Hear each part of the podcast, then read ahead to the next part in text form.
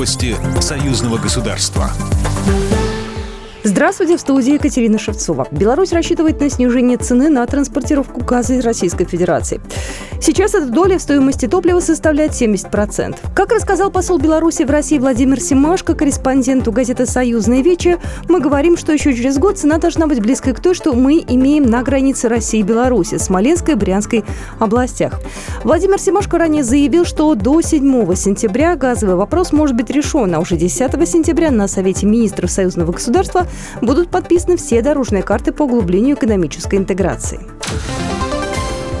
Россия и Беларусь снизили тарифы на роуминг. С 1 сентября сниженные ранее в тестовом режиме тарифы для роуминговых абонентов Беларуси и России начнут действовать на постоянной основе. Реализация соответствующего решения, принятого в августе на заседании группы высокого уровня Совмина союзного государства, является очередным важным шагом на пути к полной отмене роуминга на территории двух стран, сообщает Союз Беларусь-Россия.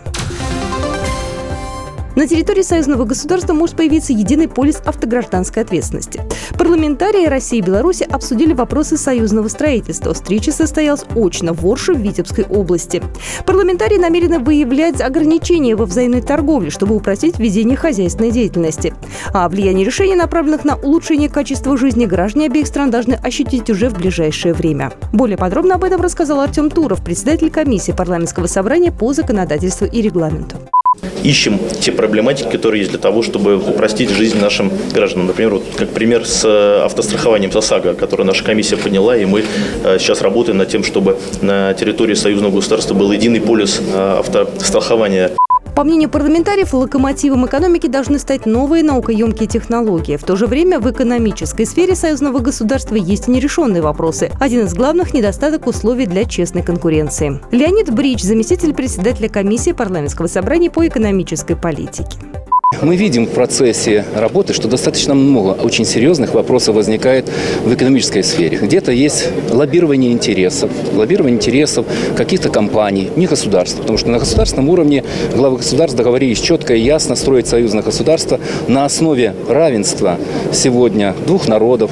Вторая часть семинара, посвященная сотрудничеству регионов России и Беларуси в гуманитарной сфере, пройдет в Смоленске с 7 по 8 сентября. Программа произведена по заказу телерадиовещательной организации Союзного государства. По вопросу размещения рекламы на телеканале «Белрос» звоните по телефону в России 495 637 65 22. В Беларуси плюс 375 44 759 37 76. Новости Союзного государства.